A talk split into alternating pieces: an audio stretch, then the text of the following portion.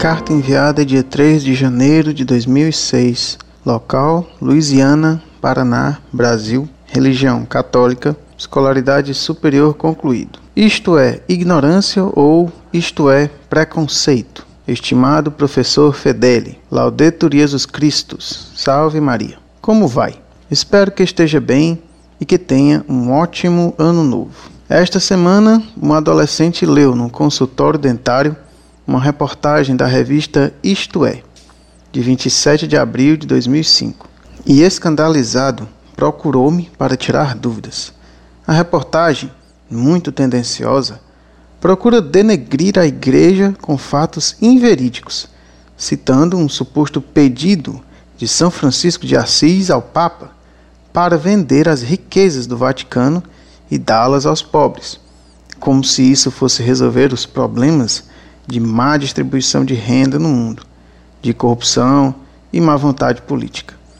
A reportagem chega a elogiar os judeus, dizendo que, sendo 1% nos Estados Unidos, colaboram mais com o Estado de Israel do que os católicos que, sendo 24% nos Estados Unidos, colaboram muito menos com o Vaticano.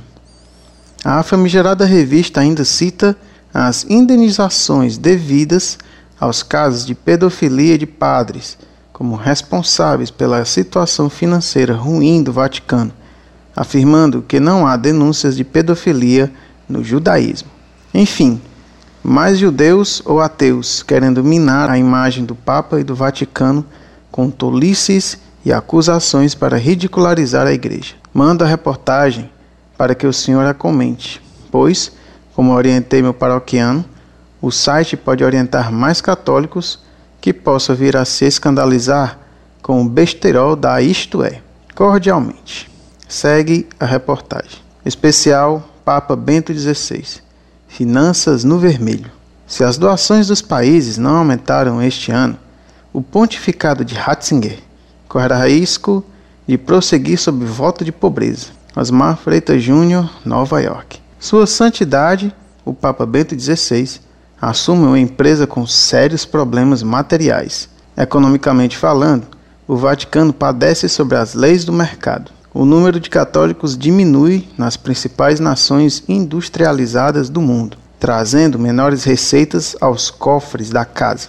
A baixa cotação do dólar, principal moeda utilizada nas doações à Santa Sé, uma folha de pagamento em que constam perto de 2.700 funcionários, metade deles laicos, extensa rede de representações diplomáticas em 174 países e, nos últimos cinco anos, o pagamento de 840 milhões de dólares em indenizações às vítimas de pedofilia, principalmente nos Estados Unidos e na Irlanda são apenas parte da hemorragia pecuniária de uma cidade-estado que já foi considerada potência econômica. Com isso, o slogan escolhido por Bento XVI bem que poderia ser uma esmolinha, pelo amor de Deus.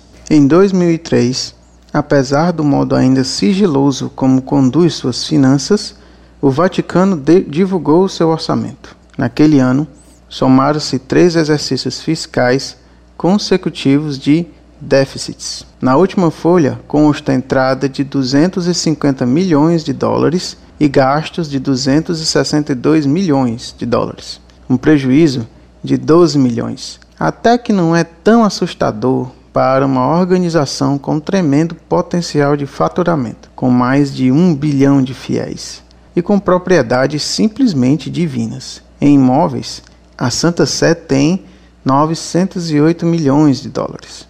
A Basílica de São Pedro, incluindo a Capela Sistina, não está nessa soma, tendo recebido valor nominal de apenas E, por ter este considerado inestimável. O mesmo ocorre com certos bens móveis, como a fabulosa coleção de arte do Vaticano, e para os incréus cínicos que sugerem a venda de uma ou outra obra-prima como forma de fazer caixa, é bom que se diga que a Igreja considera as peças como parte do patrimônio da humanidade. Desse modo, as notícias de que a Pietà, a escultura de Bernini, estaria à venda são desmentidas com veemência. A herança de dois milênios, ainda que substancial, é difícil de ser colocada no mercado sem ofender o rebanho dos fiéis. O cardeal Sérgio Sebastini, da área de administração financeira, mostrou o balanço de 2003, em que se verifica que os Estados Unidos, seguidos pela Alemanha, são os maiores contribuintes da Igreja, com doações naquele ano de 55,8 milhões de dólares, um aumento de 5,7%.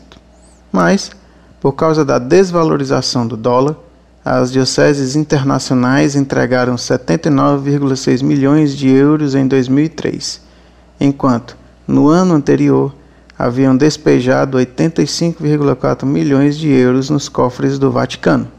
Em 2005, é esperado que os fiéis americanos irão doar cerca de 88 milhões de dólares à Santa Sé, até porque a morte do Papa João Paulo II incentivou donativos diz o financista da Igreja Americana Dean Collins. Mesmo que esse aumento substancial se concretize, é de estranhar que num país onde 24% da população é católica, as contribuições não sejam maiores. A comunidade judaica, com 1% de cidadãos, mandou para Israel um bilhão de dólares em ajuda caritativa. O judaísmo ainda tem a vantagem de que seus rabinos dificilmente são levados a tribunal sob a acusação de pedofilia.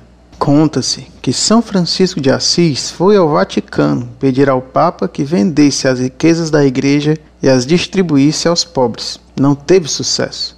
Ninguém espera que Bento XVI finalmente acate a ideia, mesmo que o destituído em questão seja a própria Santa Sé.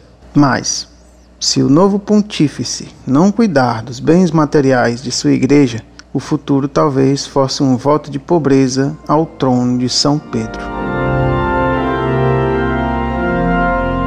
Muito reverendo e muito prezado Frei, salve Maria.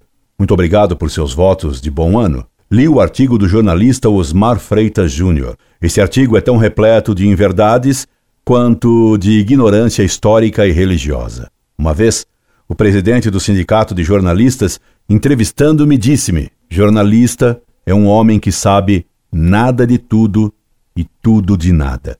E Osmar Freitas Júnior se enquadra perfeitamente neste caso. Quer ver a prova da ignorância desse jornalista? Qualquer menino de colégio bem feito sabe que a Pietà é a principal escultura de Michelangelo. Esse pobre jornalista a atribui a Benini, o que comprova uma ignorância de dar Pietà. Um homem que tem tal ignorância histórica e artística se atreve a falar de teologia e inventa uma sugestão que São Francisco nunca fez: que o Papa vendesse riquezas do Vaticano. Nosso Senhor nos disse: Não vos preocupeis com o que haveis de comer ou de vestir. São os pagãos que pensam nisso.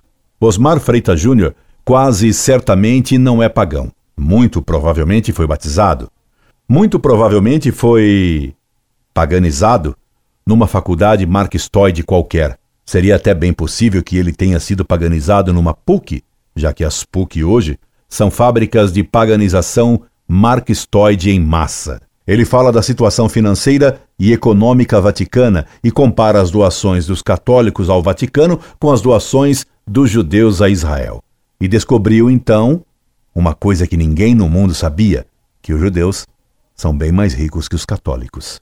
E esqueceu de dizer de quanto foi a contribuição do governo americano ao Estado de Israel. E ele faz questão de lembrar que o judaísmo ainda tem a vantagem de que seus rabinos dificilmente são levados a tribunal sob a acusação de pedofilia. Finalmente, depois de se demonstrar uma sumidade em história da arte, em história, em teologia, em moral e em incríveis descobertas econômicas, ele se arvora em profeta, dizendo que, se o novo pontífice não cuidar dos bens materiais de sua igreja, o futuro talvez force um voto de pobreza ao trono de São Pedro. Se um dia a igreja for reduzida à extrema pobreza, então Deus se manifestará nela como no estábulo de Belém. Porque quando os homens não honram a Deus, os anjos o fazem. Até a gruta de Belém foram pastores e reis. Não consta que jornalistas tivessem ido até lá. É verdade que, consultados, alguns informaram a Herodes que o Messias devia nascer em Belém. Dessa informação, resultando o massacre dos inocentes determinados por Herodes. Sem dúvida, Osmar Freitas Júnior seria digno de escrever numa revista que se intitulasse Isto é Ignorância ou Isto é Preconceito, ou então de informar algum Herodes. Incorde Jesus Semper, Orlando Fedeli.